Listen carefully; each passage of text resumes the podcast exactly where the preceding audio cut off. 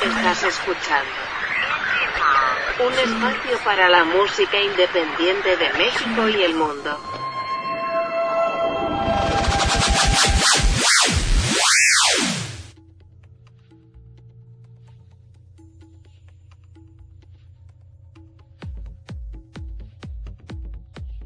¿Qué tal amigos? Bienvenidos a una emisión más de Indie Mod Podcast. Los saluda Sebastián Huerta. Gracias por estarnos acompañando. Hoy es viernes, viernes sin censura y estoy muy contento porque seguimos con estas pláticas con amigos de los medios de comunicación que también están en esta, quisiera no decir lucha, pero también lo es, de estar en la escena independiente y hoy es el turno de Ray Cruz. ¿Cómo estás amigo? ¿Qué onda, mi hermano? Pues bien contento de estar contigo esta noche de viernes sin censura. Ya quería yo estar aquí, así que por fin se me hizo.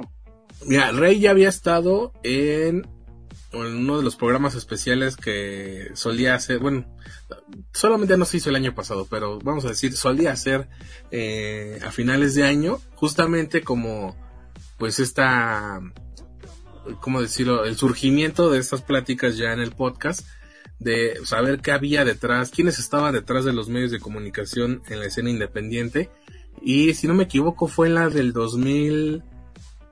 Eh, 2020 sí, porque no fue la última porque ya no hiciste la eh, en el 2021. Así es. Y bueno, pues ahora está aquí Ray Cruz eh, en, en el viernes sin censura en Indie Podcast. Cuéntanos, amigo, ¿cómo empezó la, la historia de Rey en los medios de comunicación? ¿Qué fue lo que te impulsó a decir, creo que es importante decir a la gente qué pasa de este lado de, de, la música y, de la escena independiente? Venga, mi hermano, pues eh, Ay, es una muy buena pregunta que ya, digamos que a veces la contesto sin que me la pregunten. Ahorita ya no tanto como antes, pero pues más que nada el amor a la música, el amor al arte, a conocer nuevas propuestas, porque de repente eh, ya me sentía yo muy sofocado por las mismas bandas de siempre, las mismas, nada más sacando sencillo nuevo, que no digo que por eso fuera malo, pero yo ya quería escuchar algo diferente, algo que me identificara, ¿no, mi hermano? Porque ya sabes que a lo mejor nos tocó un poquito de, ese rock en tu idioma que, realmente era pop y había más cosas allá afuera que no conocíamos. Entonces decía, sí, está muy chido Caifán, está muy chido Amantes de Lola, pero creo que hay, hay, algo más allá afuera, más rasposo, más crudo, más real, mejor dicho. Entonces no teníamos como que dónde escucharlo, o a lo mejor yo no encontraba dónde escucharlo, y poco a poco pues fui descubriendo sonidos, sobre todo en el radio antes de tener el internet, y ahí fue donde yo dije, eh, bueno, me fui también haciendo como de con cierto conocimiento por ir descubriendo un programa por aquí, un programa por allá, no sé si recuerdes por ahí Óxido, que ahorita ya se me olvidó la frecuencia, Óxido 889, algo así. ¿De qué año estamos hablando? Estamos hablando del 98-99, mi hermano. Ajá. Y luego también por esas fechas, bueno, porque estamos hablando de AM.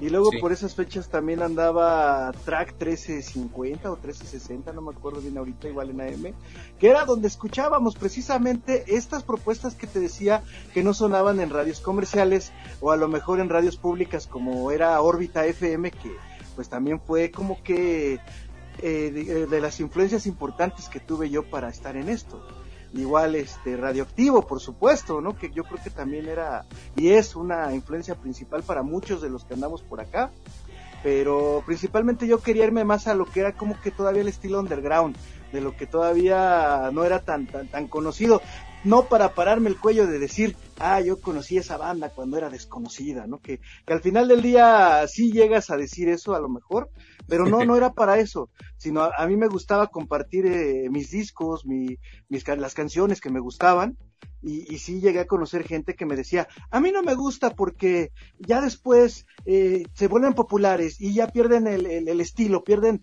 eh, la magia que tenían como banda independiente. Y yo, oye, güey, pues a poco si tú vas a hacer un proyecto, no te gustaría que la gente lo conociera y que siempre se quedara ahí en esa clandestinidad. Y me decía, gente envidiosa. Pues sí. Es que sí, hermano, te lo juro que sí conocí varios que les llegué a prestar discos, les llegué a prestar este DVDs o incluso hasta VHS de conciertos Y, bueno, ellos me decían, no, pues gracias, pero yo no lo hago, ¿no? No, pues ahora te friegas, ya te prestará, tú préstame a mí. Y sí, sí era como un intercambio de, de, música, pero eh, principalmente eso, de no quedarte con lo que descubres, no quedarte con lo que, con, lo que te gustó y que tú piensas que a lo mejor le va a gustar a alguien más, porque yo no estudié comunicaciones, mi hermano, yo me elegí por el rumbo de las, de las humanidades y pues yo me gradué en ciencias eh, pues ciencias, ciencias, ciencias eh, de humanidades, perdón, y no, no, ya no me fui a esto de la comunicación porque me dediqué a trabajar y me dediqué a otra cosa y ya después la vida, tú sabes que se va poniendo dura, entonces se va poniendo un poco complicada y ya no pude ni aventarme ni siquiera un, un, cursito de locución que de repente por ahí eh, te venden en universidades como en Esime Culhuacán, que, que siempre quise ir allá, pero ya ahorita ya no lo están haciendo. Y, y entonces, digamos que ya yo ya anduve por un rumbo perdido. Dije, pues bueno, ¿qué, ¿de qué voy a trabajar con mi carrera de humanidades? ¿Y qué voy a, qué voy a hacer? Entonces, trabajaba yo en supermercados, estuve en Walmart, estuve en Comercial Mexicana, ahí en esto de mesa de control. Y ahí precisamente yo llevaba mis discos, a lo mejor no tan raros, a lo mejor no, no cosas así tan desconocidas, pero sí llevaba yo lo que más me gustaba y la gente siempre me decía, oye, es que a lo mejor esto suena tal cosa, e, es eso quién lo canta, es que a lo mejor eso lo escuché en algún lugar y ya les presentaba yo el disco y todo y préstamelo, no, mejor te lo quemo porque si te lo presto no me lo vas a devolver y de repente me, y, de repente me aventaba así mis mis playlists en, en, CDs y me los llevaba al trabajo, mi hermano. Entonces cuando me los pedían, ya, ya te lo regalo. Al fin que el disco me cuesta cuatro pesos aquí en el Walmart, ¿no? Y, fue como que, y, fíjate que algo bien gracioso, que desde el, desde el 2020 que te estoy hablando que pasaba esto, 2022, eh, a, mis discos les ponía R, porque pues R es la, es, la primera letra de mi nombre y yo creo que R es una palabra de las más fuertes en el abecedario, de las que, eh, como, como, la, como la que más friega, ¿no? Como la que en la que más te recargas. Entonces, eh, les ponía yo R en español, porque era un disco donde le metía yo setlist en puro español. R en inglés o R global, porque pues ya traía un poquito de todo, en rock en francés, en alemán, en todo. Y, como, y como que de ahí siempre tuve esta idea del R, del R, del R, hasta que por azares del destino y también siendo muy fan de, de Interferencia 710, anda, por andar siguiendo en las ondas gercianas al señor Miguel Solís, pues ya nos descubrimos que de órbita eh, sí todavía era órbita, creo, ya no, ya era reactor, ya apenas era, era muy nuevo reactor, se va para, para, la, para el 710 de AM y ahí nace interferencia ya como estación, no como programa, sino ya como estación y pues ahí estamos con él, hablaba diario por teléfono, participaba en sus dinámicas, pero todo era muy de fan, o sea, no era como que querer yo aventar en esto a, a cierto nivel. Y después de ahí empiezo a hacerme amigo de algunos locutores, muchos, este, algunos estaban ahí porque ya llevaban mucho tiempo y, tenían eh, pues prácticamente un conocimiento nulo de, de, las bandas emergentes y de lo que estaban transmitiendo. A veces me daba un poco de risa ver cómo eh, presentaban a las bandas, sobre todo la, la, gente que ya llevaba mucho tiempo ahí haciendo locución. Ahorita no me acuerdo bien de todos los nombres, pero hay, una canción que se llama Unos amigos, unos vatos, unos güeyes y, no sabía ni cómo presentarla el señor o, del cuarteto de Nos, el, este, llegando a casa de Damián. Este, decía, esto es llegando a casa de Damián del cuarteto de nosotros. Y, me daba risa, ¿no? Yo decía, o sea, él, pensaba que, estaba mal escrito, ¿no? Del cuarteto, del cuarteto de nosotros y la escuchas aquí en Interferencia 710.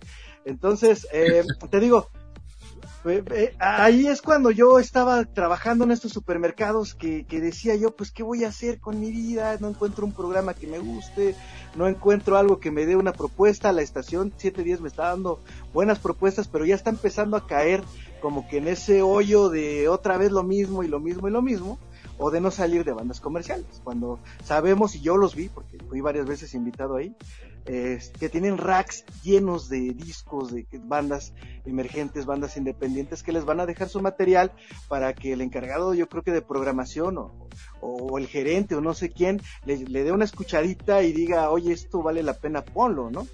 Pero no, ahí estaban empolvándose los discos, nadie los ponía. Digo, bueno, si no los quieren, denmelos, me los llevo, ¿no? Y así ya, ya tienen más espacio ahí para, para llenar con más. Y, y entonces, una vez te digo, se, se presta la oportunidad de ir a leer eh, libros, de leer tus lecturas favoritas allí en Radio eh, pública. Y ahí fue cuando, digamos, que tuve mi primera experiencia en radio, ya real, ya con, ya, digamos, yo solito, con el locutor que me invitó y, y sin estar con más intermediarios, nada más nosotros. Llevo mi libro, me llevé precisamente de Revueltas el Apando, que pues ya estoy hablando de hace 11 años, mi hermano. Eh, llevo mi libro, eh, voy yo bien contento y, también pensando en una rolita dije, estoy seguro que terminando de leer me van a decir que pongamos una rola. Y en ese momento estaba Cárcel de Bengala, que me traía loco también esa canción. Y dije, pues yo creo que es pues, buena, o sea, yo sé que hay más canciones, ¿no? A lo mejor la de Tu Cárcel, ¿no? Con los enanitos verdes. Pero no, creo, creo, creo que, creo que está perfecta Cárcel de Bengala. Ya entonces voy a leer, estaba yo leyendo más o menos bien porque te lo juro que estaba muy nervioso, pero tenía yo un movimiento de pies muy feo, ¿no? Estaba yo por acá bailando mientras estaba leyendo, hasta que vi que los locutores en ese momento estaban Michelle Solano y Richard Hertz ahí en 710 AM, en, el IMER, y me estaban viendo los pies, entonces dije, ah, es que me están viendo los pies porque estoy bailando. Y al controlar ese movimiento, empiezo a, a, dejar de leer bien, o sea, perdí la concentración en la lectura. Y después de esto, a ver, hermano, este, ya como que nos se descontroló todo y empezamos mejor a hablar de música. Empezó este Richard Hertz a, preguntarme, oye, mi hermano, pero este, no sé si fuiste a la Alicia cuando se hizo un homenaje a, José Revueltas y qué revueltas están las cosas, José. Y mejor le cambiamos el tema y, y cuando empezamos a ondear con bandas, con música, con presentaciones, empezó a fluir mucho mejor que haber leído. Entonces como que perdí los nervios, me sentí en mi terreno y pues le empezamos a dar, entonces eh, ahí, ahí, fue cuando terminando el programa, pues ya me dicen los chicos, sí te pusiste nervioso, de repente ya no te entendíamos qué demonios estabas leyendo, porque este libro, pues ya ves que comienza que con Mono y Mona estaban ahí, se besaban, hacían el amor, y, y Mono y Mona pues eran los policías que estaban vigilando precisamente a este personaje que eh, es el personaje principal de La Pando. Entonces ya, ya no se me entendía y dice, pero cuando empezamos a hablar de bandas, entraste en tu terreno, entraste, entraste en lo que Entonces, pues ya perdiste los nervios, te abriste y pues fue mejor. Y yo, no, pues una disculpota, es mi primera vez. Entonces saliendo de ahí, yo dije, creo que ya sé lo que quiero hacer. O sea, ya no quiero, ya no quiero seguir eh, enseñándole música a mi amigo y al amigo del amigo. Y ya no quiero, pues, estar así como el fan. Ahora quiero pasar del otro lado. Entonces dije, bueno, tengo que hacerme un curso, tengo que ensayar mi voz porque si hay algo que no me gusta de mi cuerpo, lejos de la panza, de la papada, de la barba, de lo que quieras, es la voz. Es la voz lo que no me gusta de mí. Entonces dije, tengo que, tengo que aprender cómo cambiar esa voz tan simple, tan, tan, tan, tan, tan mala que tengo y, educarla para hacerla una voz agradable. O sea, no una voz de locución comercial y empezar a, hacer comerciales de cualquier cosa y de que cremas, eh, Doña Juanita, para los Juanitos, Doña Juanita, la mejor opción. No, no, porque yo dije, a lo mejor no sirvo para eso. Yo quiero hacer algo más de comunicación, algo más así como de, de, divulgación, más que de, más que comercial. Entonces, eh, es cuando empieza ahí como que a gestarse R y empiezan a hacer ellos un proyecto de, de, de, programas ciudadanos. O sea, mira, regístrate, manda tu propuesta y si quedas, pues te vamos a venir a hacer un piloto acá para que nos presentes ahora sí lo que tienes. Y pues lo bueno que me avisaron los locutores con tiempo y fui de los primeros, mi hermano. Entonces, me toca, esto me toca un día, bueno, el día que me dan ellos para presentar yo mi proyecto es el día jueves. Ya no me acuerdo bien ahorita la fecha exacta, pero fue un jueves. Y este, y varios mandaron sus proyectos. Entonces, e, en ese tiempo andaba esto de Corona Music Fest, no sé si te acuerdas, eh, que, se hizo el último antes de que, mutara Corona Capital. Sí. este Corona Music Fest fue ahí en el Azteca, ya fue el cierre con Estrambóticos, Gran Silencio, Los Bunkers, bueno, un montón de bandas, víctimas, creo que hasta Panteón Rococo estuvo. Y, y, y anduve yo allá en ese festival, me eché mis chelas, me puse bien happy, me la pasé muy bien y el domingo hubo otro festival en Iztacalco que era un homenaje a Rodrigo González, donde iban a estar los de abajo y no me acuerdo qué otras bandas. Entonces también fui. Y como a estas horas de domingo eh, vengo regresando acá a tu casa con la garganta totalmente destrozada, hermano. Traía yo la garganta así, ya no podía. Ya, ya, llegué, jefa. En eso suena el teléfono y contesto. Bueno, sí, Rey Cruz, dígame. Le hablamos acá del IMER porque usted va a presentar su programa el día jueves. Sí, es correcto. Pero, pero resulta que la chica que iba a venir mañana lunes ya no va a poder y la vamos a cambiar para el día jueves. Y después te voy a decir quién es esa chica. Porque yo no me esperaba. De hecho, ni la conocí. Ahí la conocí. Va a venir el día jueves. O sea, quiere que le cambiemos el jueves por el lunes. Pero es que estoy completamente afónico, no voy a poder ir. Y ya me dice, pues no sé, todo eso, ¿lo tomas o lo dejas? Pues eh, ahí me ves hasta la una de la mañana haciendo mi guion, preparando mis canciones, o sea, yo tenía una idea de cómo se hacía un programa, no sabía cómo hacerlo, pero me, o sea, fue algo así como, no sé, eh, eh, como intuitivo, como que de repente el cerebro me empezó a decir, prepárate un, quémate un disco ahorita en corto, pero nada más tenía uno solo. Y si no, llénate una memoria con canciones. y, y, acuérdate cómo se llama el vocalista y la mamá del bajista y la hermana del tecladista para que des todos esos datos, qué fecha, de qué fecha se hizo la banda, de qué fecha es la canción, o sea, todo, todo tenlo en forma para que vayas y lo presentes. Entonces como que me estaba dando un bloqueo, pues ya era de hoy para mañana y ni siquiera tenía, tenía escasas 10 horas si tú quieres. Entonces, este... ¿Y la voz? Y la voz estaba pues así, y como parecía, yo José, José. Entonces, entonces mi hermano, este, ya ah, me, estaba bloqueando precisamente porque la voz me estaba preocupando mucho y de ahí pues empecé a quemar un disco pero eh, me metí a Facebook y le dije a mis amigos mañana voy a estar en, en Interferencia 7 en Imer qué canciones quieren escuchar y me llovieron cuatro propuestas y dije va pues de aquí empiezo. Y partí de cuatro y terminé con diez. Eh, entonces, eh, acomodándolas así como más o menos como por una línea temporal de la más viejita hasta la más reciente. Y ya fui. Entonces, eh, cuando termino de quemar el disco, lo, pues lo pongo, tengo una grabadora aquí donde me baño, donde siempre pongo discos, que ahorita ya no sirve pero ahí, lo puse, ¿no? Y ahí lo empecé a escuchar y me di cuenta que se quemó hasta la canción número 6, me parece. Ajá. no, hasta la hasta las 5, perdón. Y de las 5 en adelante ya no se escuchaban las demás.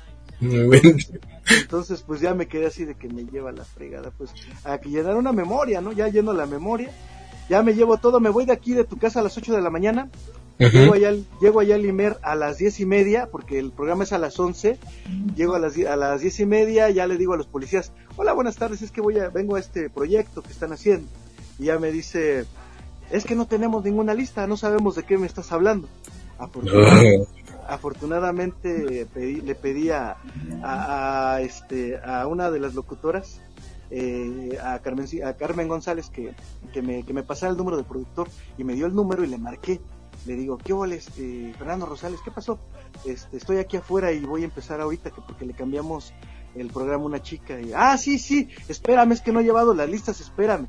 Y ya baja corriendo, ¿no?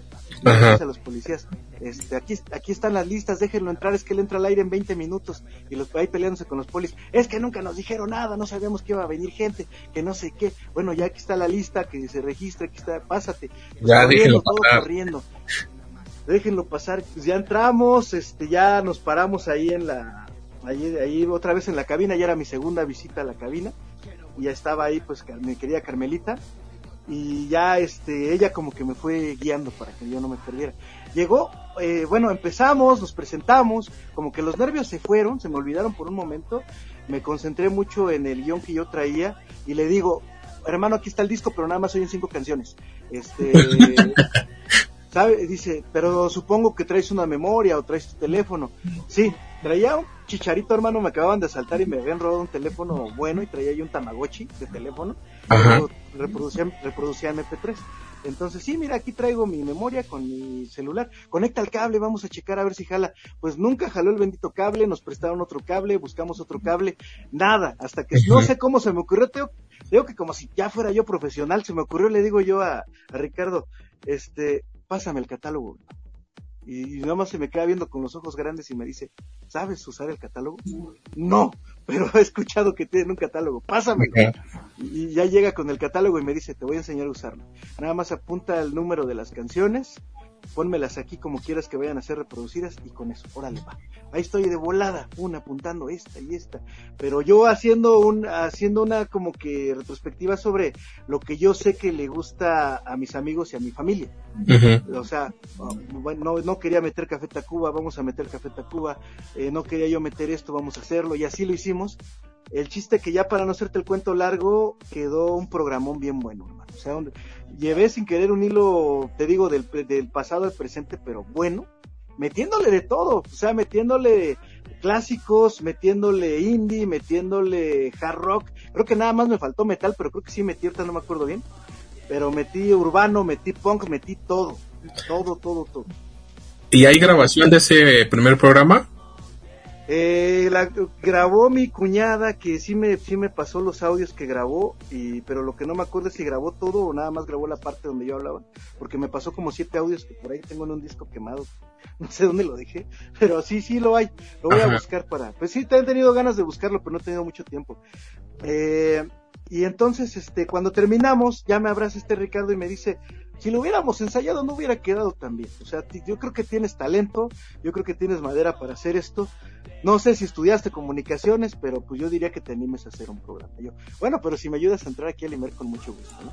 O sea, no tampoco me pidas milagros, ¿no? Pues o sea, pues, ya, hazlo, pero pues por tu cuenta, ¿no? Como tú puedas. Entonces fue, como que ese empujoncito que yo estaba esperando para empezar con esto.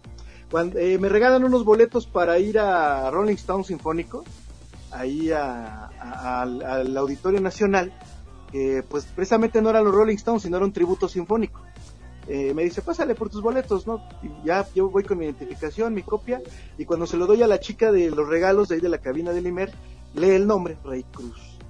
¿Tú eres el que acaba de hacer programa ahí arriba? Le digo, sí. Y me dice, oye, pues qué buen programa, es que metiste de todo y no estuvo aburrido, estuvo dinámico, estuvo divertido. Felicidades, tienes, tienes talento para hacer esto pues más me estaba creciendo el ego, hermano, más me estaba inflando por acá el ego. Yo dije, pues ya qué más le hago al tonto. Entonces, busqué yo una manera para estar lo más que yo pudiera ahí en el Imer y lo único que conseguí fue que me invitaran a los shows que había ahí en el estudio y fui a muchísimos. Fui a de víctimas del Doctor Cerebro, San Pascualito Rey, pero todos organizados por Radio este Radio México Internacional y por eh, interferencia 710, porque a los de reactor nunca pude entrar. Pero este, pero sí fui a, bastantes, entonces ahí como que empecé a, agarrarle gusto por la fotografía a, los conciertos en vivo, que yo ya lo venía haciendo desde antes, ya desde que íbamos a Vive Latino y a todos los eventos que había, incluso a los de la Michuca del zapatismo que eran de puro ska, Ya, ya, sacaba yo mis fotos, todas feas y borrosas, pero las sacaba. Entonces ya, ya traía yo como que un cierto entrenamiento y como que todo lo que yo había vivido desde, desde, ¿qué te gusta? Desde, desde que, desde que conocí el radio a los cinco años, desde que, desde que me regaló mi papá mi primer radio a los cinco años y, y, ahí empecé a, ondear en las ondas y, y descubrí a, Maná, a Café Tacuba y todo eso. Eh, como que todo ya me, ya me venían caminando para acá, todo como que te va empujando hacia, hacia donde vas a ir en un futuro. Entonces ya traía yo un cierto conocimiento de esto y de acá, pero fue como que un conocimiento empírico, más que científico. Y de ahí eh, empieza esta pues, aventura, por decirlo de alguna manera. Empiezo a buscar dónde empezar a hacer un programa y me encuentro en el Culhuacán, donde precisamente ahí como radio escucha conozco a Arturo Osvaldo Taquizawa, al Tacos, Ese nombre me suena. Yo pensé que era un viejito, hermano, cuando lo escuché. Y eso lo escuché porque, porque estaba yo ondeando por ahí. Yo trabajaba en ese tiempo en Muebles Dico, que está ahí en la Avenida Las Bombas. Entonces estaba yo muy cerquita de la avenida de, del Exime Culhuacán. Entonces en una hora de comida estaba cambiándole al radio, estaba escuchando noticias, que Peña Nieto ya se robó tantas cosas, todo esto, ¿no? o sea, cualquier día del sexenio queda esto, ¿no? Ajá. Exactamente, sí, pero en ese tiempo era el sexenio de, Peña. no, por eso, o sea, cualquier parte de ese sexenio quedaba esa noticia. Sí, sí, la verdad, sí. Y, luego de ahí, este, le cambio y está la de War for Peace de los de abajo, que es una de mis canciones favoritas. Ahí le dejo. Y cuando escucho la voz del locutor, digo, ¿es un viejito? hey, hey, hey, quiebrale y... El güey te sale igualito. es lo que me dicen que debería ser este doblaje. Y, este... Y ya me quedo, ¿no? Entonces ya me dice, los esperamos mañana en Roca Azteca. Y ya, pues mañana aquí voy a estar, mañana. Y ya de ahí empiezo a hacer comunicación con él, empiezo a mandarle mensajes, empiezo a, a, a tener contacto con él y empiezo a colaborar con él para las canciones. empiezo a mandarle propuestas, empiezo a mandarle lo que yo iba conociendo, como te expliqué al principio de esta larga charla que ya hemos tenido. Eh, y de ahí este, le gustó, lo conocí en persona, pero cuando lo conozco en persona yo ya tenía mi programa, ya tenía yo varios guiones hechos, ya tenía yo varias, varios contactos, y la chica, precisamente, bueno, regresando al Imer, la chica que me cambió el día y que fui yo a hacer mi programa con mi voz, o sea, la voz, digamos que descansó un poquito mi hermano y la tuve bien ronca para esa, para hacer el programa, pero no se escuchó mal, o sea, creo que hasta me ayudó, porque se escuchó, porque no se escuchó así lenta, no se escuchó eh, sosa como yo siento que la tengo, así una voz aburrida, sin chiste, se escuchó una voz un poquito más, un poquito forzada sí, pero se escuchó bien, entonces, este, pues ya después yo me quedé contento. Cuando llegué aquí a tu casa le pregunté a todo el mundo, ¿me escucharon? Sí. ¿Cómo se escuchó mi voz? Bien. Es que ahorita me, me, está doliendo mucho la garganta. Y ya cuando escucho las grabaciones que hizo mi cuñada, pues sí se escuchaba bien. Dije, pues creo que me sirvió llegar todo ronco, cansado, desvelado y crudo todavía. Me sirvió.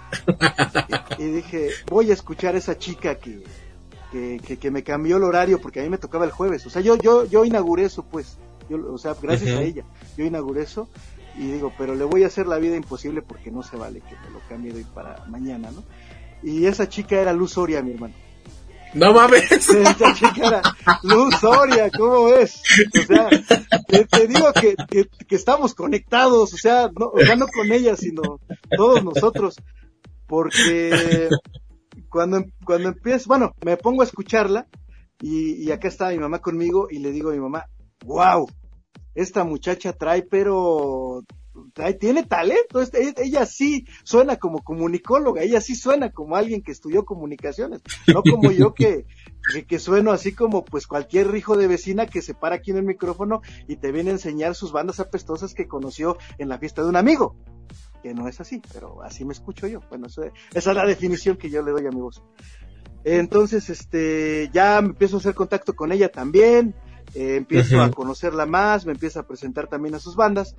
Y pues yo te digo, eh, en este limbo que sentía yo en mi vida, porque pues así era, mi vida nada más eran fiestas, borracheras, conciertos, y de ahí no pasaba. Eh, ¿Qué diferencia hay de ahora? Es una diferencia enorme, hermano. ¿Me creerás, ¿me creerás que ya, tengo un año sin tomar? ¿Tanto? ajá, ¿me creerás? Tantas ocupaciones y todo eso no se me antoja ya el alcohol, hermano. Yo llego a pensar que antes yo era más alcohólico porque tenía tanto tiempo libre. Ahora ya no lo tengo. Antes tenía mucho, mucho tiempo libre. Entonces podía ver películas, podía repetir la película, podría eh, alcoholizarme hasta cuatro días porque no tenía tantas responsabilidades como las que tengo ahorita. De hecho, ahorita estoy contigo y está suena y suena el teléfono y estoy corte y corte las llamadas porque no los puedo atender ahorita. Pero este, me están dando lata ahorita. Ahorita están dando, exactamente. Entonces, no sé qué quieran, al rato les marco, ya que haya tiempo. Y este. y pues ya, te digo, en este limbo, ya que me di las tres ahí en el Imer y fui a todos estos shows, conocí a todos estos artistas, fue cuando dije, pues yo quiero estar aquí, hermano, pero no nada más para estar de rockstar, no nada más para estar, este, alcoholizándome en los conciertos como antes. Yo quiero estar aquí para pues para dejar algo, ¿no? Para para para dejar a lo mejor ese programa que siempre busqué y que nunca encontré. Entonces, si nadie lo va a hacer, no me va a quedar otra que hacerlo yo. Y así fue, entonces, como diría por ahí León Benamente, y ocurrió así. Y este, empecé a, llegó a que, bueno, empecé a buscar, a tocar puertas, mi hermano, y encontré puertas en Ibero. En, en Ibero hay un programa que se llamaba Antes de entrar, permita salir que me, hice súper fan de ese programa y te, empecé a tener contacto con ellos, con los chicos que ya tiene tanto tiempo que ya no me acuerdo sus nombres y con tantas cosas que traigo ahorita en la cabeza. que ah, eh, ellos me, dieron una sección, una, una mini microsección para hablar de bandas independientes eh, o, de bandas de otros países. O, o, cosas que a mí que me llamaran la atención porque cuando yo les presenté mi proyecto les llamó la atención entonces, este, me daban, ponle tú que a la semana me daban 10 minutos ahí en Ibero. Y pues yo no iba hasta allá, lógicamente, porque yo vivo acá en la zona oriente del estado, acá en Chalco, y para ir hasta Santa Fe son tres horas y media, hermano. Entonces tenía que tener tendría que perder un día de trabajo entero para 10 minutos que iba a estar al aire. Entonces, mejor por teléfono. Y, y, sí, pues en lo que estaba el comercial, ellos me llamaban, yo respondía a la llamada, nos poníamos de acuerdo. Este, Rey, tenemos 10 minutos, yo la palabra clave es tal para que empieces.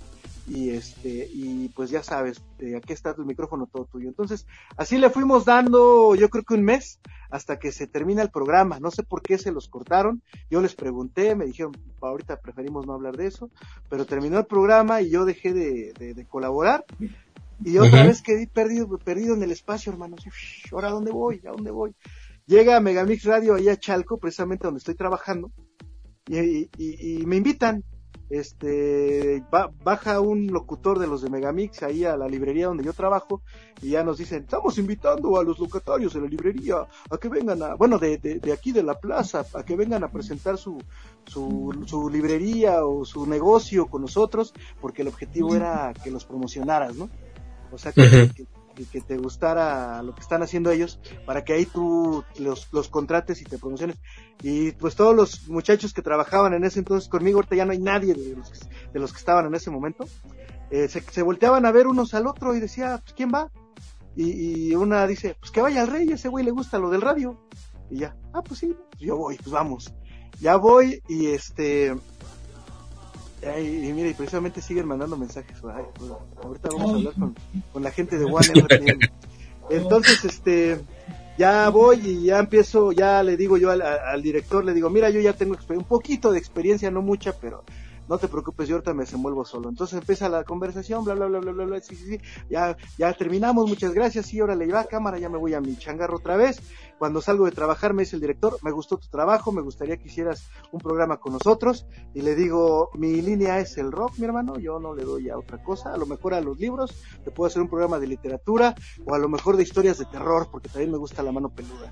Entonces, ya me dice este, no, de rock está muy bien, ya tengo de ranchero, ya tengo de electrónico, ya tengo de cumbia, de salsa, me falta rock y yo creo que tú lo vas a hacer perfecto. Órale va, me, me, me da su idea el director, yo tengo una idea de hacer un programa de rock, de rock clásico, y que pongas a los Beatles, a los Rolling Stones, a, Led Zeppelin, y yo le digo, todas esas bandas. De esas bandas que casi nadie conoce, ¿no?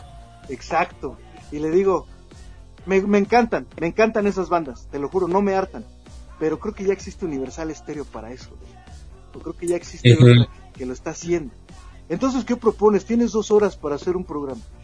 Una hora en español y una hora en inglés, ¿cómo ves? Y te voy a poner esos clásicos que tú quieres, pero también te voy a poner nuevos clásicos y te voy a poner estrenos de canciones, ¿cómo ves? Porque todos los días se está estrenando música nueva. Órale, va.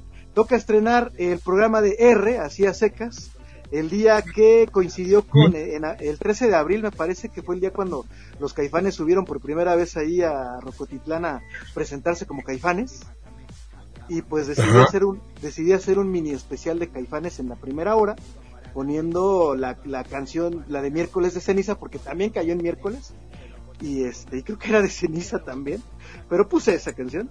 Y después para continuar con el mood de Caifanes me fui poniendo una rola de cada uno de los integrantes por separado para para pues digamos que para ir haciendo esta retrospectiva de cómo empezaron y ahorita cómo están fluyendo las cosas con ellos entonces pusimos de cada uno y, tuvimos buena audiencia ese día.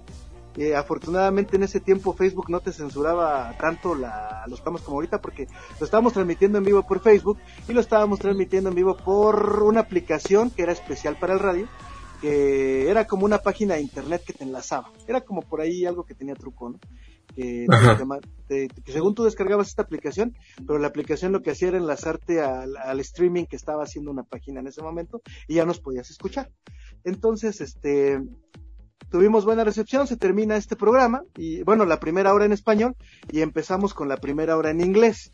Entonces le meto dos clásicos, creo que le metí de Creedence y le metí algo de los Doors y ya después le fui metiendo de este de los hypes, de de los strokes y le empecé a meter así más sangre, ya sabes, porque también me gusta. Eh, y, ya cuando terminamos, pues sí tuvimos por ahí varios likes y buenos mensajes y la gente participó y ya me dice este cuate, creo que tuviste la idea perfecta, dice, pues, está jalando bien, pero no hacíamos entrevistas, era nada más como que poner pura música y, y mandar saluditos.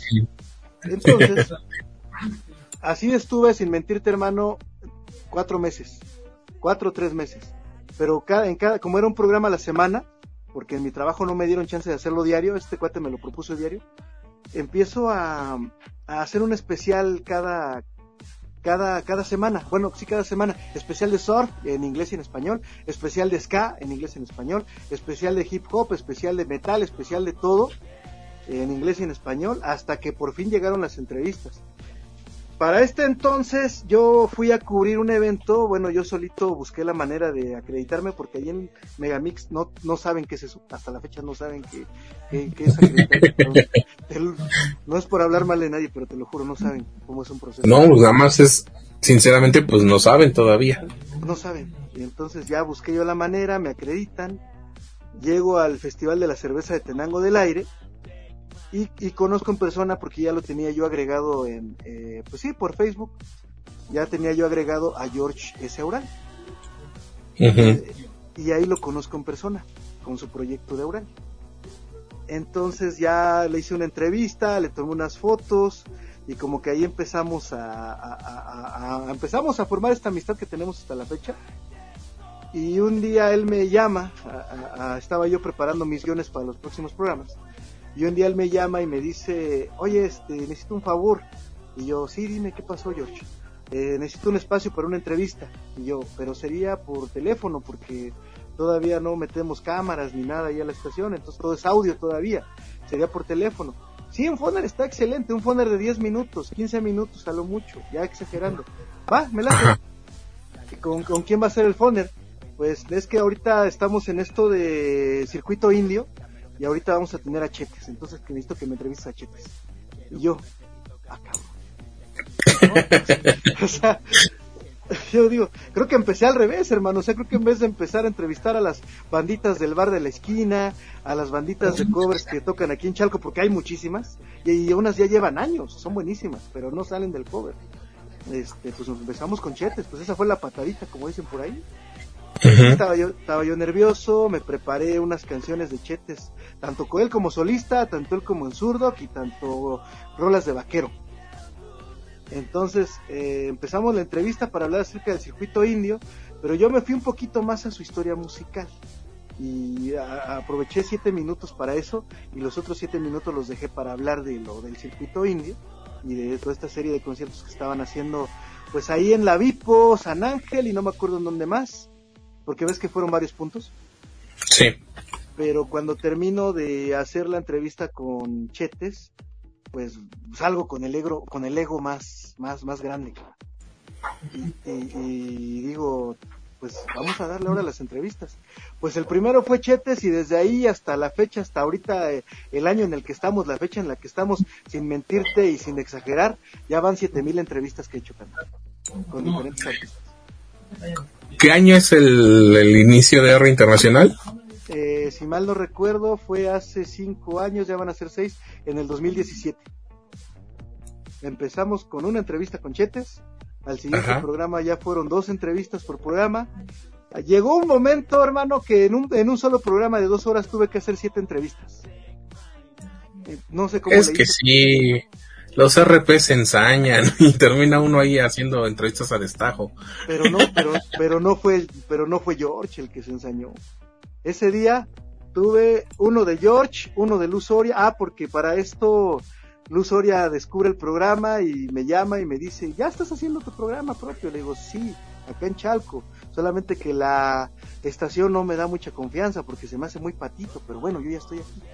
Este, yo me estoy moviendo por mis medios y estoy haciendo yo mis cosas por mi cuenta, o sea, yo no estoy dependiendo para nada de ellos. Lo único que hago es ir a hacer, a presentarlo ahí, nada más.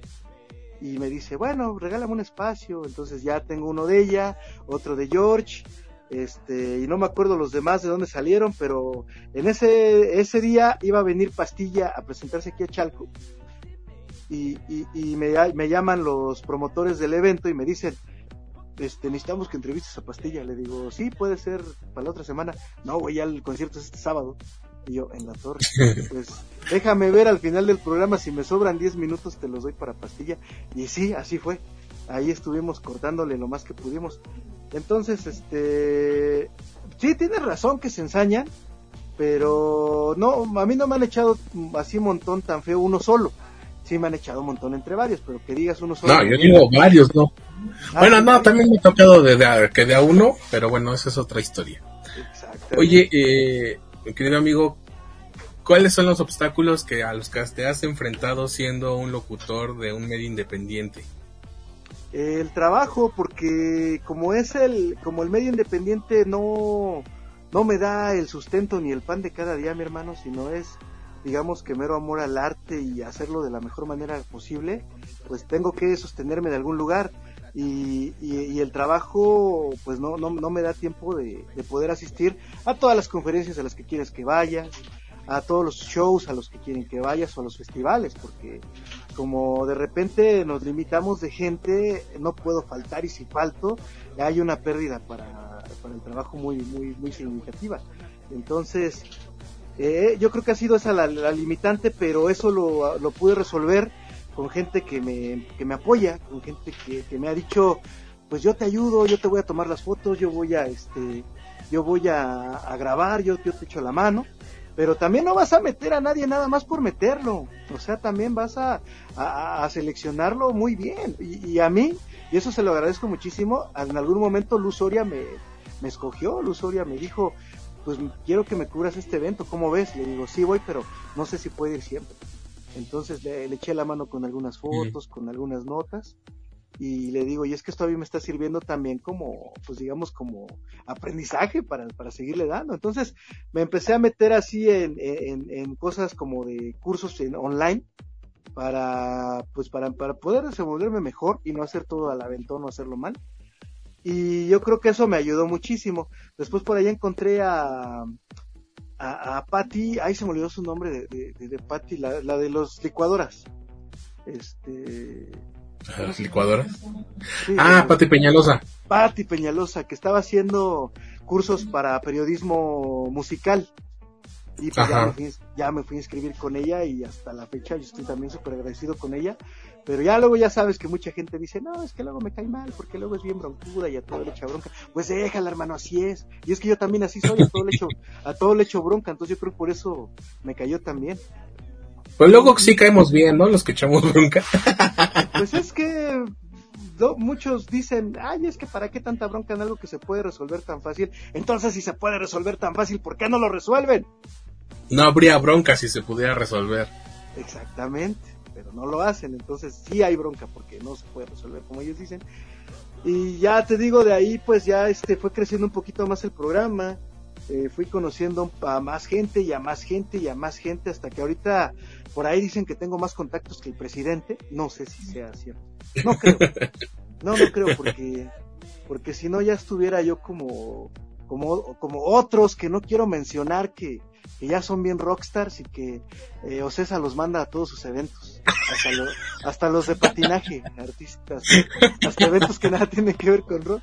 Por mí menciona los ¿eh? ¿Te recuerdo cómo se llama esta sección del programa? Ah, sí es cierto que es Viernes sin Censura. Pero que sí debo de reconocer su trabajo. Sí debo de reconocer que le echan galleta, que también como así como yo, eh, empezaron desde cero y que buscan cómo como bien lo dijiste al principio, es cómo luchar para que pues esto salga avante y, cómo superar todas estas complicaciones que puede hacer el trabajo o la distancia, que también es algo que a veces me afecta porque luego me invitan a shows hasta Tlalnepantla, hasta Tultitlán, y pues estamos hablando igual de tres horas de viaje, hermano, o llevo muy buena relación yo con, eh, con, Ricardo, eh, Ricardo Marrot del Serpentino Café, y el Serpentino siempre me invita a cada show y ha tenido muy buenos artistas ahí. Siempre me invita y siempre me invita, pero la primera vez que fui fueron siete horas de viaje, hermano. Tres, tres horas y media de ida y tres horas y media de venida. Entonces, es que literalmente atraviesas el estado. Sí, completamente. Y es que te dan un montón de rutas, te dicen vete para allá, vete para acá, pero es que lo malo que llevas equipo, llevas cámara, llevas lentes, llevas este el, eh, pues el, teléfono, aunque, aunque no lo, aunque no lo quieras, pues no te costó dos, dos mil pesos, ¿no? Para tener una grabación decente o tener un, una imagen pues decente para lo que vas a presentar, porque pues tú estarás de acuerdo conmigo que vemos muchos niños que se compran su iPhone y ya dicen, ya tengo mi iPhone, ya soy periodista, ya tengo mi iPhone, ya voy a hacer mi medio, voy a tomar unas fotos bien bonitas, que sí están bien bonitas, pero bien con un mal ángulo, este, con, o, le cortan los pies, le cortan las manos al artista, eh, o nada más van a tomarse selfies y nada más ves sus fotos de su medio con selfies enfrente del escenario con el artista de fondo. Entonces, Dios mío, ¿qué es eso? Pero bueno, llegando, regresando con este señor que lo admiro y lo estimo muchísimo, Marcial Villuendas, te mando un saludote. Este, si tuviera yo sus contactos que, que, tienen ellos, yo creo que estuviera donde están ellos, pero no los tengo. Pero vas conociendo gente y yo creo que si sí caes en el vicio y, y, no me vas a dejar mentir, vas a estar tú de acuerdo conmigo porque lo he escuchado que lo has mencionado en, varios, en varios programas, que mencionas esto de que luego por la amistad, porque, o por quedar bien con, con el amigo, pues ahí estás haciendo la entrevista o ahí estás metiéndote en más problemas porque no sabes decir que no. O sea, problemas que a lo mejor hubieras evitado con decir, no, ¿sabes qué? No puedo. O sabes que no. Sino dice, sí, yo te lo busco, o yo veo qué día, o veo cómo. Veo cómo me las arreglo, aunque no tenga tiempo, aunque no pueda, aunque ahorita tenga COVID, aunque ahorita que no tengo, pero digo, cometiendo lo que... aunque, no, no, no, no recuerdo haberlo dicho en programas, te lo dije a ti. Diles, no estén molestando. Exactamente. No, sí me acuerdo que en un programa sí mencionaste algo así como de que primero todos te quieren cuando les dices que sí, pero cuando ya ah. cobras, ya te dicen, este, cuando es gratis todos te dicen, es que es a lo que iba. Cuando, cuando es gratis todos te dicen que sí, pero cuando ya quieres eh, remunerar algo de lo que estás haciendo, ya no eres el amado, ya no eres el adorado, ya no eres el bebé, porque pues a mí de repente sí me llegan mensajes ay, hola Rey, chiquito bebé, necesito una entrevista para tal día. Sí, pero pues porque sabes que es gratis, ¿no? Eh, mm, lo que me ha gustado de, de, de, lo que hacía yo cuando empezaba a lo que hago ahorita a estas alturas de la jugada, que tampoco son muchas, es conocer precisamente esa gente que ya lleva rato y que yo creo que ha cubierto festivales más grandes o cosas más grandes que yo porque yo a lo mejor mando mi propuesta, mando mi correo y no me la aceptan o ni siquiera me contestan. Y ya cuando les pregunto a ellos si hablamos en privado, eh, como ha sido el caso de Marcial, eh, y, de, demás personas, eh, pues me han dicho, a ver, a ver, déjame ver, déjame echarle un ojo ahí a tu medio, este, ah, pues a lo mejor no les gusta lo que estás presentando, a lo mejor no les gusta que tienes demasiada cantidad y muy poquita calidad, a lo mejor, no lo sé, no quiero demeritar tu trabajo, pero a lo mejor ellos lo ven así. Otros me comentan, es que sabes, sabes lo que te amarraría bien ahorita que estás como independiente, hazte una página de internet para que pues tengas como que eh, digamos que ese nicho ya ahí ahí fijo y, no andes así como que volando, que, pero que ya no estoy volando, ya no estoy volando porque estoy en, un lugar donde ya mucha gente me conoce y donde mucha gente sabe que acá le puedo dar el servicio y si me invitan a cubrir sus shows o eventos, lo que sea, saben que voy a ir representando lo que yo hago y que ya no lo hago yo solo, ya lo hago con, con, más chicos. Tengo cuatro colaboradores que, que, que, estimo mucho y que lógicamente unos son más movidos que otros tengo a, a, Alicia Domínguez, que ella la conocí en Megamix Radio. Ella sí es licenciada en comunicaciones, pero ella no está ejerciendo esta carrera. Comunicación. Digo, comunicación, perdóname. Es que eh, eh, ya ves que hay un pleito entre ingenieros y licenciados. Sí. A mí una vez me dijeron ingeniero y sentí la, la furia y yo así de no. Entonces, cuando dicen comunicaciones, yo así de no porque es ingeniería en comunicaciones. Pero la, la, de acá, la de nosotros, pues es ciencias de la comunicación. No, sí, tienes razón. Sí, es que también me dejé llevar. Y es que aparte así se, así se presentó ella también, por eso no se me olvida. Pero, dale un zape, por favor. Pero sí, ella, ella, es licenciada en comunicación. Es que me dice, es que yo estudié comunicaciones.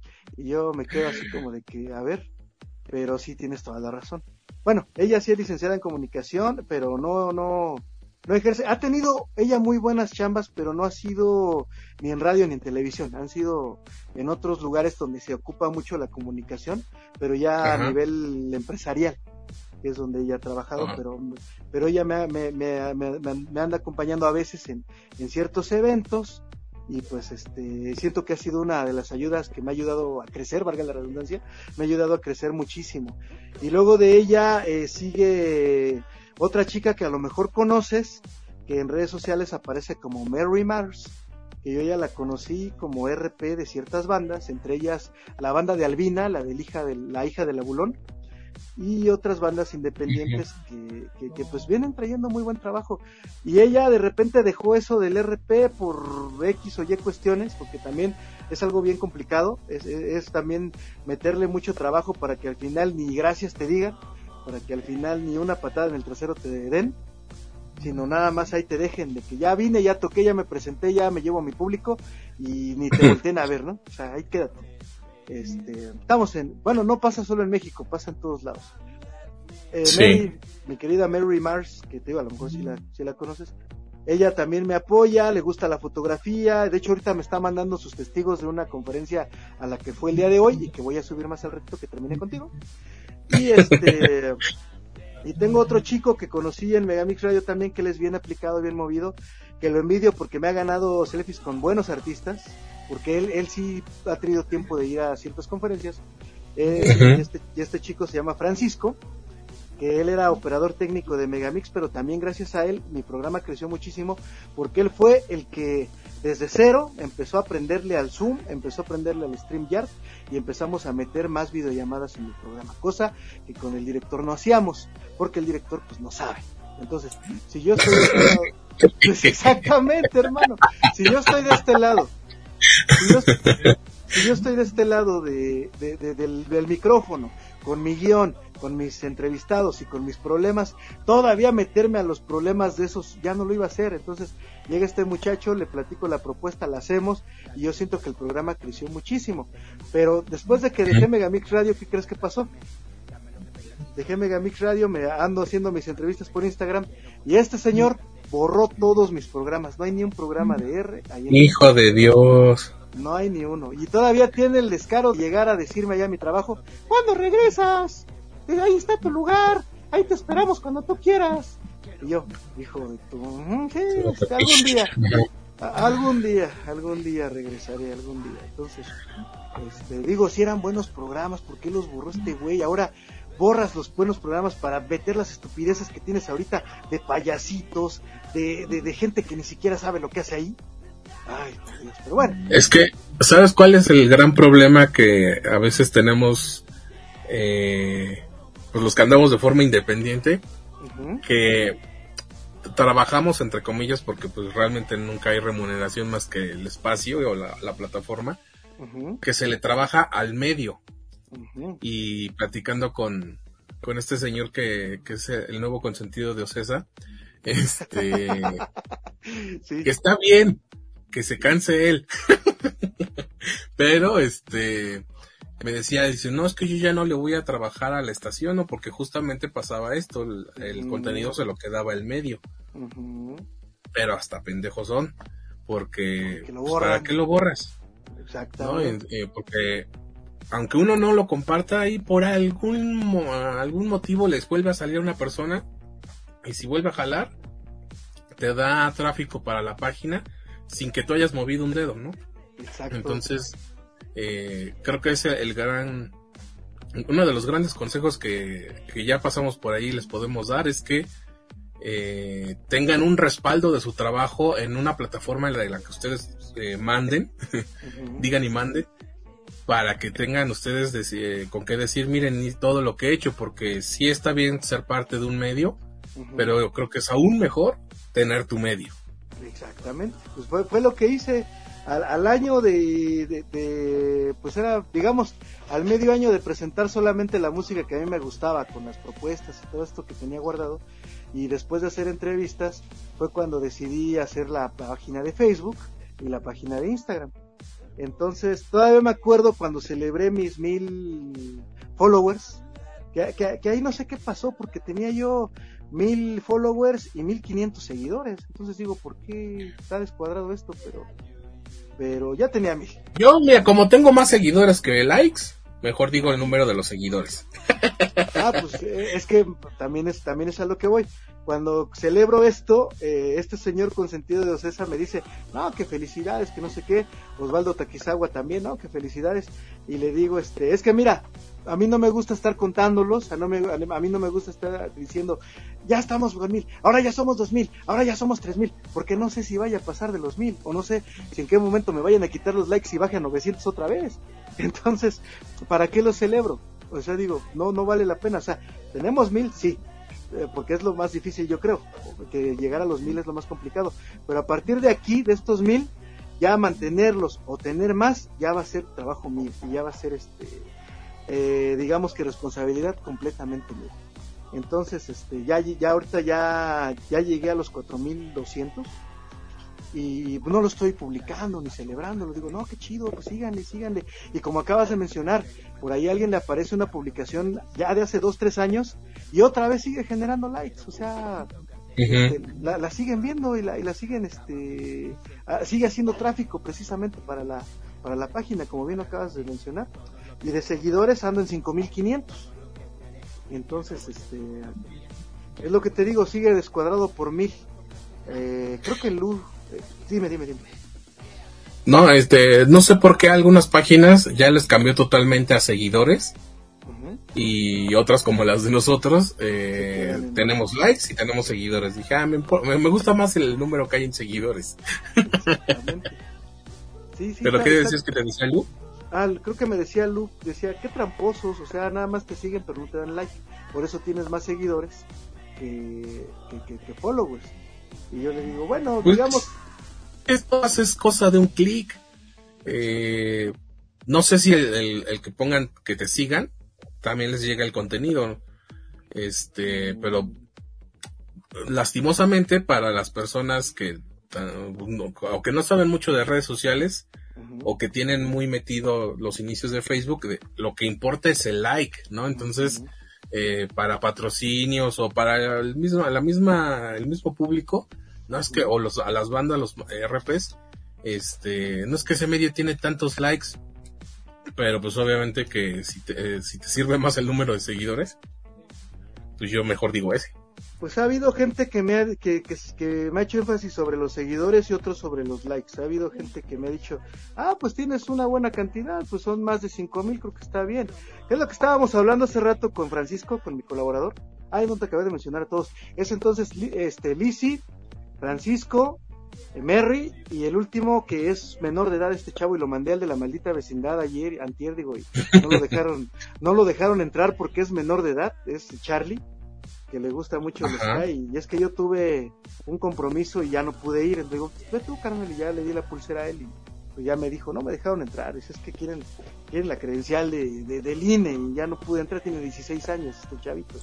Entonces le digo, bueno hermano, pues ahora sí que para los que quieras de como el Escatex, como todo esto, van a pedirte tu INE, así que pues ni, ahora sí que no te voy a poder llevar. Si quieres ir tú como público, pues sí, porque le venden el boleto a todas las edades, ¿no? Pero, pero para medios no. Y este, y pues sí, lo, que tengo que, que, me han dicho a veces, tienes tantos seguidores, así pues está muy bien. Estábamos hablando hace rato de que andaban unos amigos que andaban en Megamix y me dice Francisco, ah, sí, dice, sí vi que fueron a cubrir la feria y que estaban grabando a la Raquel Vigorra y todo eso, pero es que ellos son influencers, no sé qué digo, ¿cómo? ¿Influencers? Pero, pero ¿qué es eso? No, o sea, hablamos de influencers y de todo, pero, o sea, tú dices que son influencers, pero ni números tienen. Si te vas a su canal de YouTube, si hacen buen trabajo, buscan ellos la nota, eh, de lo que sea, de lo que sea. Pero pues tienen 350 seguidores. Yo por lo que sé, pues, se puede hablar o se puede decir que un influencer comienza a partir de los mil seguidores. Ya si llegas al millón, a los tres millones, pues ya eres figura pública, ya no eres, ya no te perteneces, como diría Andrés Manuel López Obrador. Pero, si no, no te, acuerdas en un, en, eh, cuando ganó, cuando ganó este la presidencia, que salió a dar su discurso, decía, este, este proyecto es suyo, yo soy suyo, yo ya no me pertenezco, yo ya soy suyo.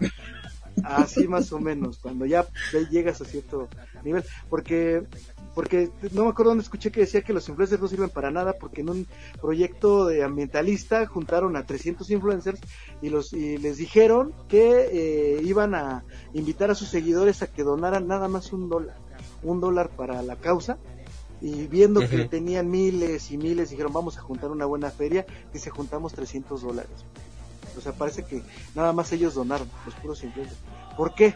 Pues porque lógicamente son influencers y tienen miles de seguidores, pero nada más porque cuentan chistes, o nada más porque enseñan las piernas y las pechugas, y, realmente la gente no, no le estás dejando nada a la gente de propuesta, sino nada más tu bailecito con la canción de moda, o, el chiste con el filtro del perrito triste.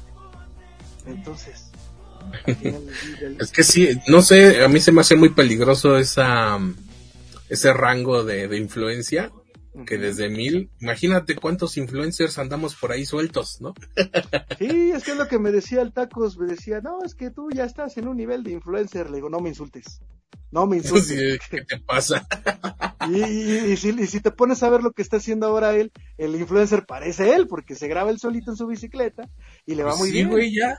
Y le va muy bien. y la verdad es que Tacos siempre ha tenido buen engagement y la gente realmente sigue lo que está publicando y eso creo que es eh, de admirarse, ¿no? Porque no sé por qué no está haciendo radio el muchacho, pero pues, eh, que, tenga este, digamos, este otro canal de comunicación con la gente que lo sigue, eh, creo que es bastante bueno. Pues porque a lo mejor ya diría, ya quiero hacer otra cosa. Él, lleva, bueno, ahorita al, tiempo que llevo yo ya llevamos el mismo, pero porque él dejó de hacer radio si no llevara más? Pero sí, no sé, sí se aventó como unos seis años, siete años haciendo haciendo radio, no, como seis años se aventó él, pero te digo, como ya le puso pausa, ya lo, yo ya lo alcancé en ese tiempo. Pero, pero bueno, ahorita me estoy acordando de otra cosa. Ayer, el sábado precisamente, que yo venía de regreso del compromiso este que tuve, venía con un ex compañero de Megamix que se salió antes que yo, y le comenté esto que ya lo, todo lo que acabamos de hablar, ¿no? De que pasaba ahí y le digo, este, y él me dice, es que ya está más complicado, mi hermano, dice, porque ahorita ya te metes a Facebook y ya todos son radio, ya todos este, tienen su radio, ya este, ya nada más haces tu perfil y le pones este, Radio Mickey Mouse y ya lo tienes. Eh, radio, Perrito y ya lo tienes. Este, le digo, sí, tienes toda la razón, mi hermano. Todos tienen su radio. Pero ¿quién realmente hace lo que hace una radio? ¿Quién realmente se pone a, a, hacer lo que le corresponde a una radio. ¿Quién? Nadie, o sea, tampoco vas a agarrar tu teléfono y tu micrófono y te vas a salir a entrevistar a la vecina y al que hace las quesadillas, como hay uno por acá en Chalco que se llama el Rulo Texas, que tiene millones de seguidores de aquí de Chalco, y es lo que hace precisamente, sale a ver a la comunidad, a, platicar con el que vende las fundas para la lavadora, y eso le ha dado muchos seguidores, porque está retratando eh, lo que pasa en la comunidad, lo que pasa en Chalco, pero digo, pues a mí se me hace más labor social la que él está haciendo, más que hacer radio, porque pues el señor de las lavadoras, de la funda de las lavadoras, diario lo vemos en Chalco, que está ahí gritando, o sea, va a decir, nunca se me ocurrió acercarme y platicar con él, pues ¿para qué? o sea, no me interesa su vida de ese señor, pero ya metiéndote, eh, metiéndote al chisme del Facebook, pues a la gente sí le interesa porque esa entrevista tiene como mil likes. Entonces, este, creo que no te gustaba el programa de Cristina Pacheco, ¿verdad? es que ahí está la contradicción, mi hermano, sí me gusta el de Cristina Pacheco, yo la, quiero muchísimo y la admiro muchísimo, y de hecho, es parte de lo que hago también es por influencia de ella. Pero es que estamos hablando de otro nivel. Ya, igual vino a Chalco, ¿eh? Vino a Chalco a entrevistar a un señor que toca la trompeta, y en mi vida yo lo había visto. No sé dónde salió ese señor, yo nunca lo he visto aquí en Chalco, pero ella lo entrevistó y le dijo el señor que ya llevaba años aquí tocando en Chalco. Y digo, pero yo nunca lo he visto. Pero bueno, ya, lo, ya, ya vino a Chalco. Sí, es que... Lo, he dicho una vez en redes, este, pero creo que no, ninguna en el podcast. La única vez que a mí me han temblado las piernas al hacer una entrevista fue con Cristina Pacheco. de tenerla así enfrente en, en mero chacaleo y como ya ves que casi no se da, que en el chacaleo así de pues que pregunte uno y los otros nada más metemos el micrófono, me quedó a mí mero enfrente eh, la señora y dije, bueno, voy a hablar. ¿no? Y me acuerdo que las piernas me estaban temblando. Pero, este, pues cosas que pasan, ¿verdad? Eh, amigo, ¿qué, para dónde crees que va la escena independiente? Tanto eh, en medios como con los músicos. Pues ya tenemos un ratito eh, que la escena independiente está saturada. Ya tenemos un ratito que, hay mucha propuesta, hay muchos chicos, sobre todo ahorita con la pandemia, que les ayudó a que se, se decidieran a sacar su proyecto. Eh, algunos muy buenos, algunos eh, no tanto, pero estamos teniendo más y más y más. Y, lo, comercial es lo que nos está comiendo y yo creo que siempre nos va a comer, tanto como medios como medios como este músicos porque es, es, difícil que, te volteen a ver cuando no les muestras lo que, a lo mejor lo que ellos quieren.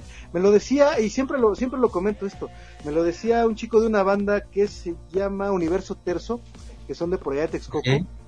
Me decía una vez que lo entrevisté acá en cabina en Megamix, este, estábamos hablando sobre estos festivales que hacen las bandas donde presentan sus proyectos y son como 10 bandas independientes presentándose y te dicen, pues hicimos nuestro festival, nos atrevimos y nos llegaron 20 personas. Nos llegaron 20 personas que pagaron sus 30 pesitos y entraron y dieron a las bandas. Dice, eh, no, nosotros no nos agüitamos porque vemos que si hay gente que quiere eh, conocer propuestas, pero también, pero, pero siempre piden más o contratan más bandas de covers porque la gente no va a pagar un boleto por ir a escuchar música que no conoce. La gente le gusta pagar por ir a escuchar lo que ya conoce, lo que va a corear, lo que va a cantar. Entonces, ahí cuando yo escucho que me dice esto este hombre, es cuando digo, se ha dicho muchísimo que nos falta mucha educación y sí es cierto, porque llega un momento en el que escuchas las canciones hasta en los comerciales, llega un momento en el que yo digo, yo le bajo, le, bajo al retrete la palanca y estoy escuchando esa canción, ando por la calle y estoy escuchando esa canción, llego a mi trabajo y estoy escuchando esa canción, me invitan al bar a echarme una cerveza y están poniendo esa canción, yo ya estoy harto de esa misma canción y no sé por qué hay gente que la repite diez veces hasta que la gasta, pero, pero, pero, pero así es la gente, hermano, entonces llegarles eh, eh, es complicado y hacia dónde va la escena y, los medios, pues se puede decir que sigue siendo un futuro incierto porque no porque no, no, no tenemos como que la confianza del público o no tenemos ese público educado que realmente quiere escuchar una propuesta. Cuando tenemos entrevistas con bandas independientes, si te das cuenta, los que se conectan más que los seguidores son los amigos de las bandas o los amigos o los amigos tuyos personales o este uno que otro, digamos, de 10, 20 personas que tienes escuchando la entrevista, 10 son amigos del artista, este 5 son tus amigos y los otros 5 son este seguidores que te encontraron y les interesa realmente lo que estás escuchando. Cuando es una banda famosa y tienes a lo mejor una vez en Instagram tuve a 325 personas en una entrevista. Era con este la Santa Feria, una banda chilena pues jaló fans de Argentina, Chile, Puerto Rico y pues en ese momento me empezaron a temblar los pies porque dije, mira cuánta gente tengo aquí.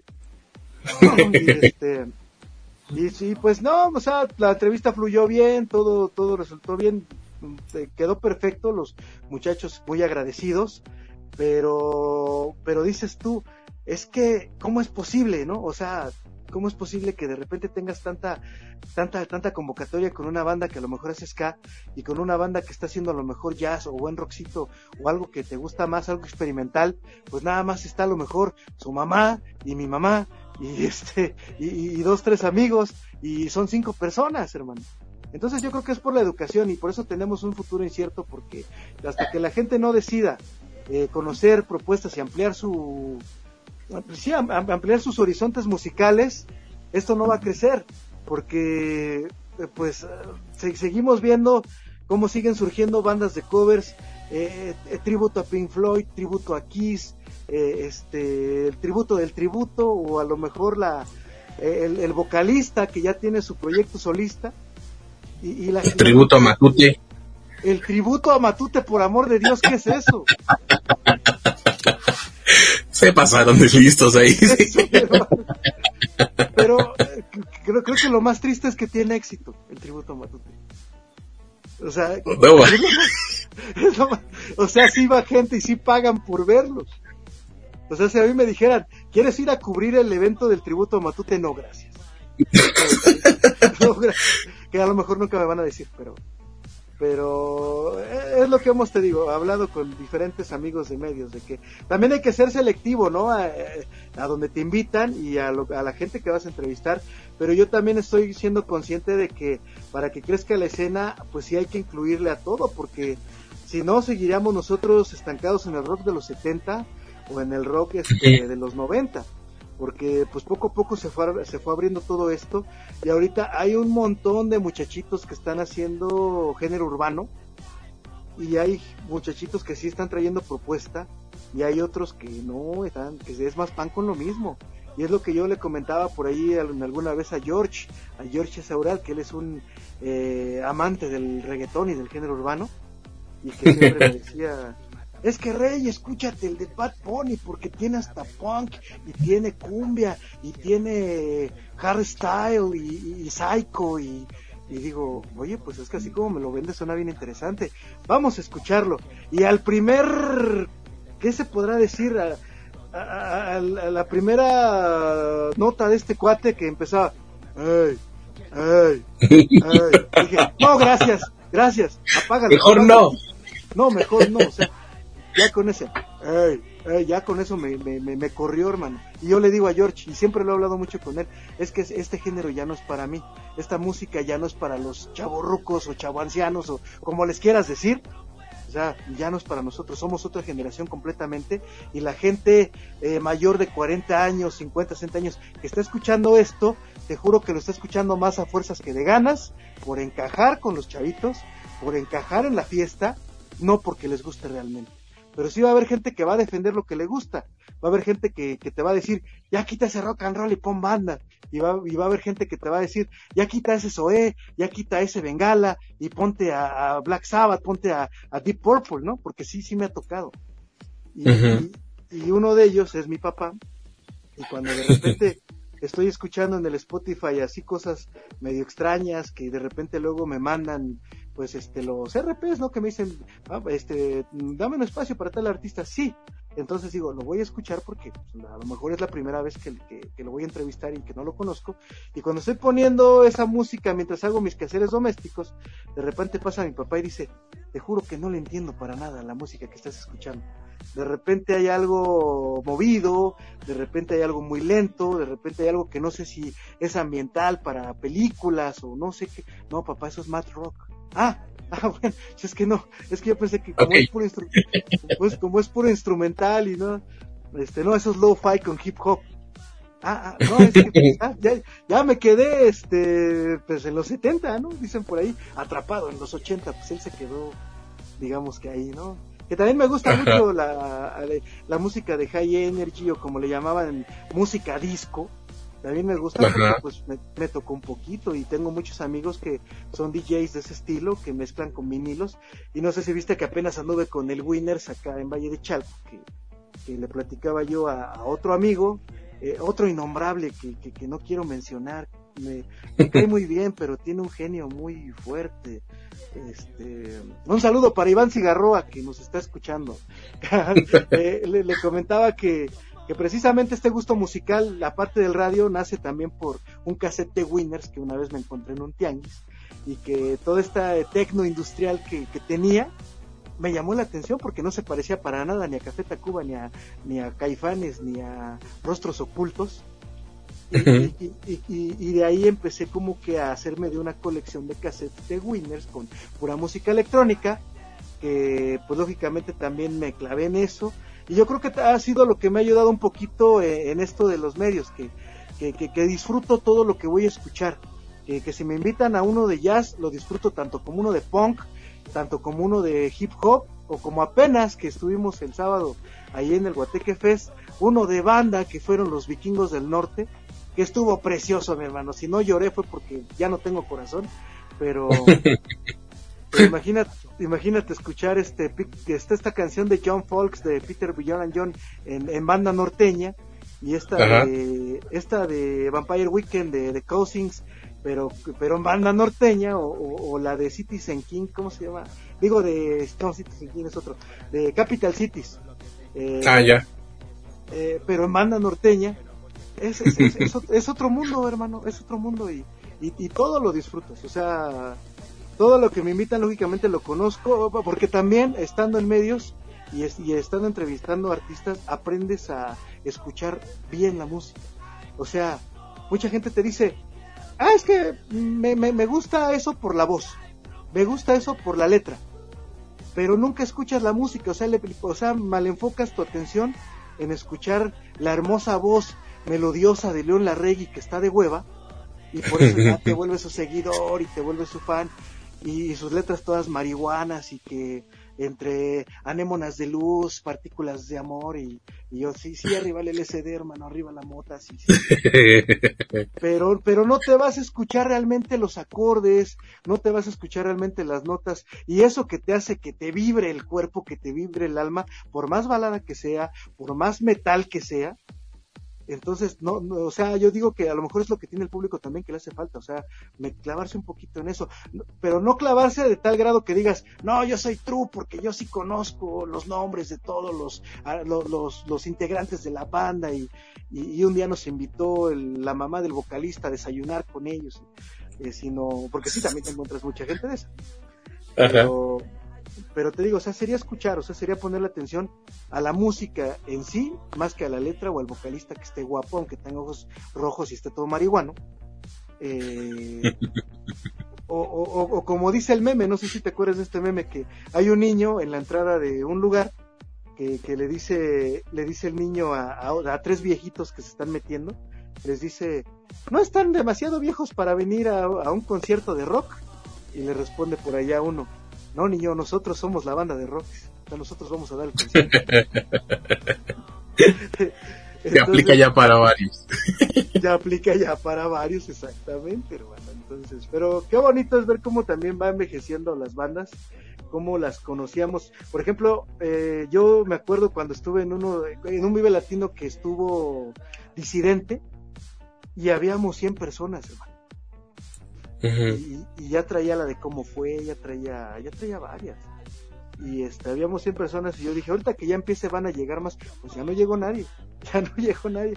Y después para tres años después en el próximo Vive Latino ya tenía la carpa pero llena, ya no éramos 100 personas, ya sí ya éramos como 2000 personas. Y yo digo, es que esto es lo que me gusta, o sea, ver cómo, eh, cómo, cómo van empezando, pero también es mucho trabajo de ellos, sobre todo de las bandas invertirle yo creo también en publicidad, invertirle también en un buen RP, en un buen este en un buen manager que pues que no nada más sea el famoso Caimán, ¿no? que sí ya los conocemos yo creo kilómetros, sino sino saber conocer bien a la persona con la que vas a trabajar y no dejarte ir con las habladurías que te va a decir, "Ah, yo fui manager de Café Tacuba y también traje a Bumbur y, y pues ya te ciega, ¿no? Y ahí van los mensos a, a este a pegarse con ellos.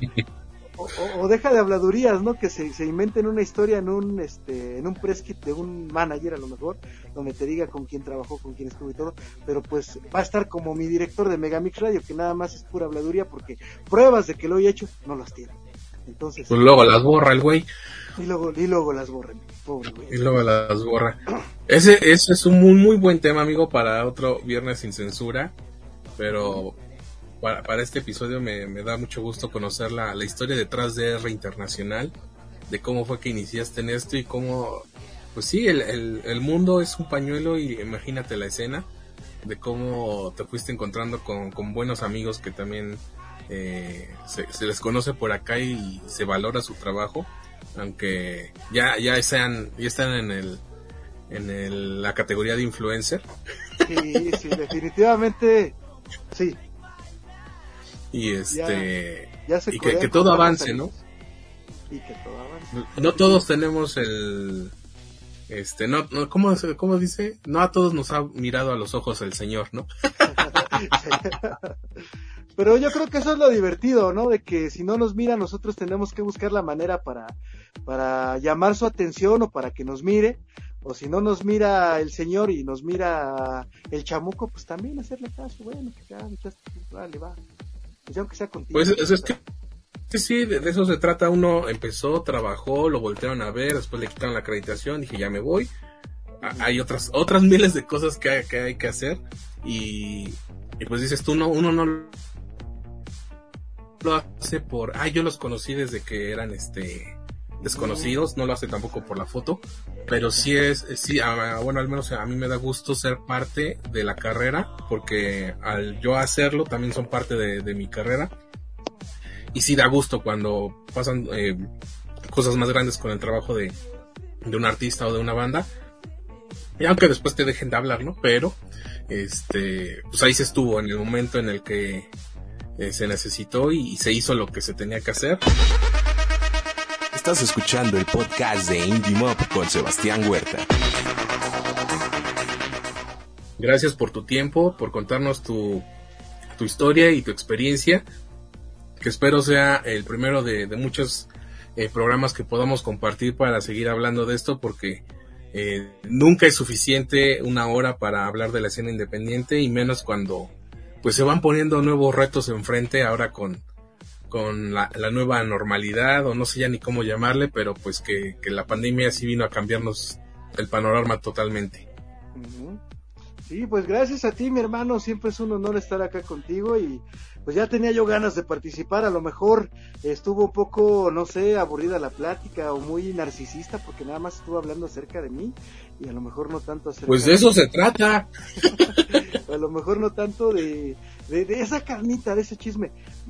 Rápido, rápido. Una vez me propusieron hacer un, un, programa que, que, que, fuera como que el ventaneando de la farándula. Que habláramos de chismes feos y chismes perversos de la gente. Así como lo estaba haciendo algo que se llama Bandas Mecas. No sé si lo conoces. Bandas Mecas sí, sí, sí, tiraba con todo y sí hablaba las cosas como son, sin pelos en la lengua, sin cuidarte tanto. Pero yo le decía a este compa que me lo propuso, le digo, creo que sí tienes, o sea, sí sería bueno, sí jalaríamos gente, pero ¿a qué precio? Eh, al final del día ni nos van a jalar, ni nos van a acreditar, ni nos van a invitar, porque saben que nada más vamos a ver en qué están fallando o qué van a hacer para que nosotros de ahí saquemos la carnita y nos estemos burlando de ellos. Tú sabes, le digo, ¿cuál es, cuál es el, por qué funciona también Bandas Mecas? ¿Tú sabes por qué, por qué tiene esa aceptación y jala también? No, no sé. Pues porque están en el anonimato, le digo, porque no están diciendo quiénes son los que van y quiénes está pasando esos chismes tú sí lo quieres hacer así como que yo soy el que viene a decirte, o sea, yo soy Pati Chapoy del medio de la escena y vengo a decirte que, no sé, que, que, que, Marcial Villonas es un fresa, ¿no? Algo así por el, por el estilo.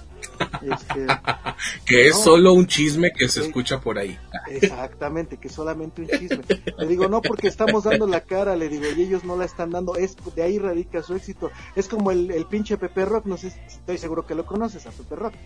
Que que, varias veces estuvo ahí con el Warpic hablando así acerca de plagios y de todo esto que está pasando en la escena, ya con los famosos allá a otro nivel, y dice Pepe Rock, es que a, mí lo que me, a, mí lo que me ha ayudado es esta, esta, ay, ¿cómo se dice? Este, o sea, esta, esta máscara que utilizo, o sea, ay, se me fue la palabra ahorita, mi hermano, pero, o sea, que no sepan quién soy, es lo que me ha ayudado, porque cuando, cuando estoy con ellos, hasta han brindado conmigo, hasta los artistas de los que hablo mal brindan conmigo, me dicen salud, me abrazan, hasta me besan ya borrachos.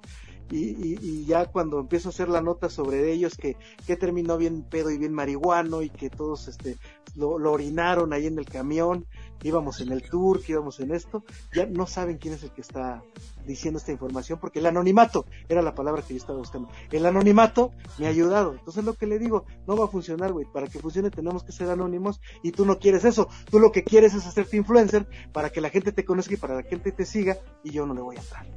No, no lo hagan amigos. Si quieren venir a decir chismes, ahí está el viernes sin censura. No digo y exactamente, pero también si hay que cuidar mucho la boca porque luego ya después te van a dejar de hablar. Estoy seguro que después de que escuche esto nuestro amigo, bloqueado, el rey bloqueado, R internacional bloqueado, vas a ver, vas a ver. Sí, bueno es que no nos va, no lo va a aceptar que lo escucha, ¿no? Pero si, si de repente te ves bloqueado, ya, ya sabemos por qué. Ya sabemos por qué, ya no me aparece nada de acústica subversiva. pues ahí está, amigo. Muchas gracias, por enlazarte en Mob. Eh, mucho éxito en todo lo que venga y estamos en contacto. vienen muchas cosas y que en un futuro no muy lejano, pues aquí estaremos de nuevo con, con el gusto y el cariño de siempre. Y te mando un fuerte abrazo, mi hermano, y no dejes de hacer estos viernes y censura porque sí se ponen bien interesantes, la neta. Muchas gracias amigo y gracias a ustedes también por habernos acompañado. Soy Sebastián Huerta y recuerden que juntos hacemos escena.